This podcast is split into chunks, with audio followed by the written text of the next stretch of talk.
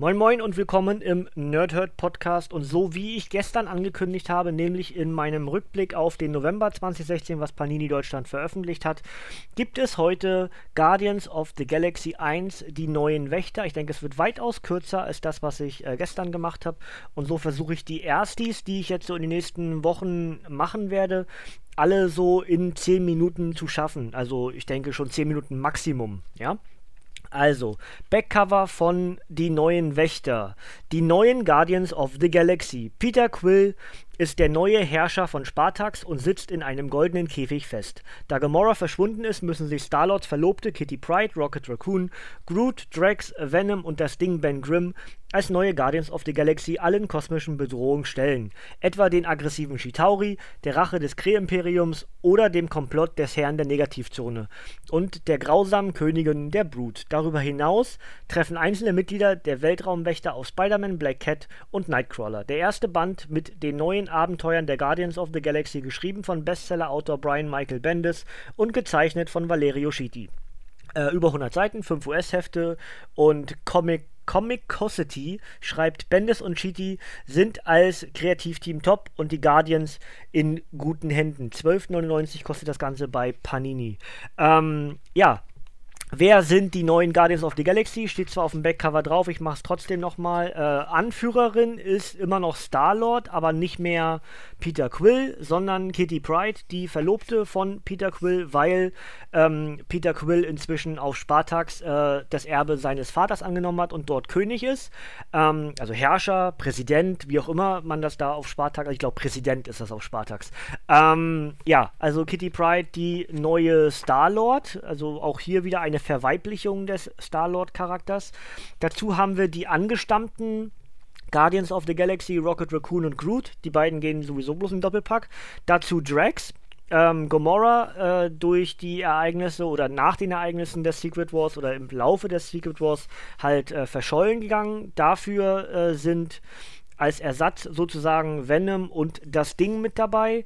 Und äh, ja, Peter Quill trotzdem halt noch als, als äh, Berater oder wie auch immer man das nennen möchte, halt in Form, weil er eben ein Guardian eigentlich ist. Ähm, im Laufe dieser Geschichten, die hier in diesem Comic erzählt werden, äh, taucht Gamora wieder auf. Und zwar ähm, hat sie gegen Kree gekämpft und äh, hat dies wohl im Namen der Guardians of the Galaxy getan und ähm, hat das fortgeführt, was die Guardians halt über äh, Jahrzehnte hinweg äh, im All probiert haben.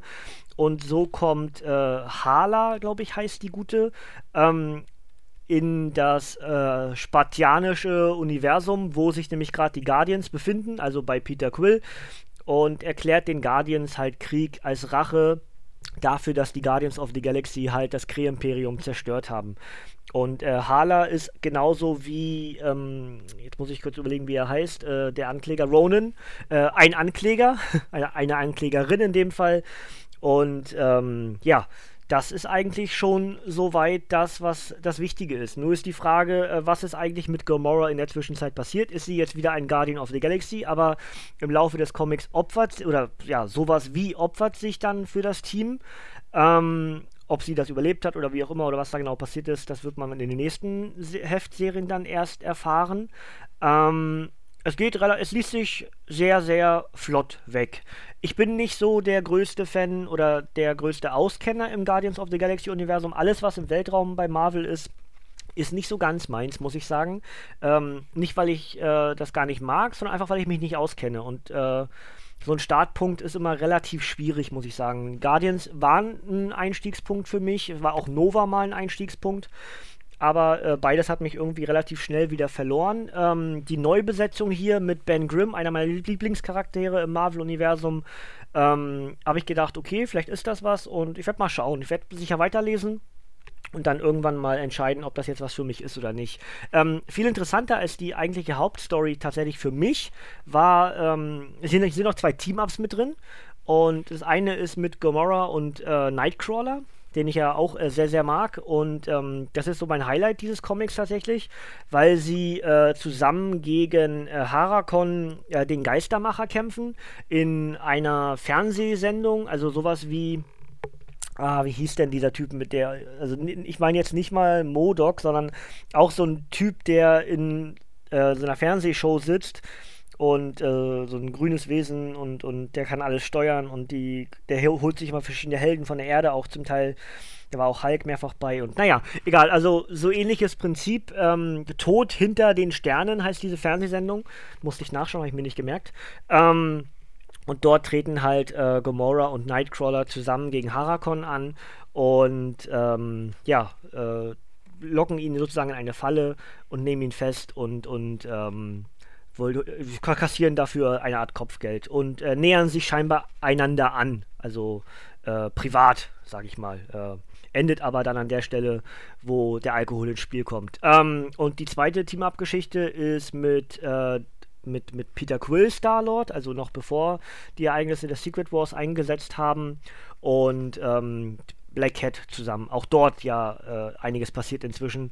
Und ja, das Ganze kurz vor Silvester oder ja, die Geschichte passiert am Silvestertag oder ein, einen Tag vorher und mündet dann in den Silvestertag und endet auch mit einem Feuerwerk, was jetzt ja aktuell ganz gut passt. Es ist jetzt der 18.12. Ich habe das also ist, schon, ist ja schon 0 Uhr 44, das heißt, ich habe gar nicht, äh, ich habe ja übermorgen dann aufgenommen. Egal, ist ja auch wurscht. Aber es geht heute noch online, das, das, das Comic Review, das heißt, es ist der 18.12. Das heißt, wir sind äh, mehr oder weniger einen guten halben Monat weg von Silvester, auch dort für passt ja jetzt hier so ein Feuerwerk am Ende des ersten Guardians of the Galaxy Comics, ja. Ja, äh, das wäre es eigentlich schon von meiner Seite aus. Äh, alles weitere, warum, wieso, weshalb, ähm, Könnt ihr gerne äh, nachlesen. Was mich ein bisschen irritiert, dass hier eigentlich gar nicht wirklich was über Venom gesagt wird. Ähm, das habe ich aber auch schon gestern in dem Rück, äh, Rückblick auf den, was, was November rausgekommen ist, gesagt. Dafür ist wahrscheinlich dann einfach diese äh, Venom Space Knight Geschichte dann veröffentlicht worden. Ähm, er ist hier zwar da und wird ja auch äh, namentlich genannt und hat auch zwischendurch mal, äh, ich glaube, ein, zwei Sätze. Ja, genau, hier ist was. Ähm, Leute, wir haben ganz andere Sorgen, genau auf 2 Uhr. Ich bin Groot, kam da vorher und dann, ich glaube, das ist fast, müsste fast alles gewesen sein. Also ja, gut, nee, kommt nochmal zwischendurch was. Aber wirklich unheimlich unscheinbar. Äh, genauso wie eigentlich Ben Grimm, die Geschichte um Kitty Pride geht, geht ja schon ein bisschen weiter zurück. Ähm, ja, also wer diese Charaktere mag, vor allem auch die drei neuen Guardians, ähm, obwohl ja Kitty Pride durchaus jetzt schon seit längerem mit den Guardians äh, kollaboriert.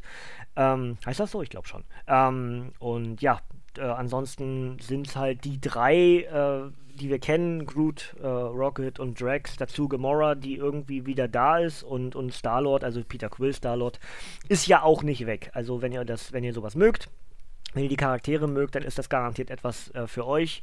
Und, und ähm, ich finde es unterhaltsam geschrieben und gezeichnet. Vom Zeichenstil selbst fand ich jetzt die, das letzte Team-Up am interessantesten, weil es so, so minimalistisch äh, ist. Aber man muss es halt auch mögen. Ne?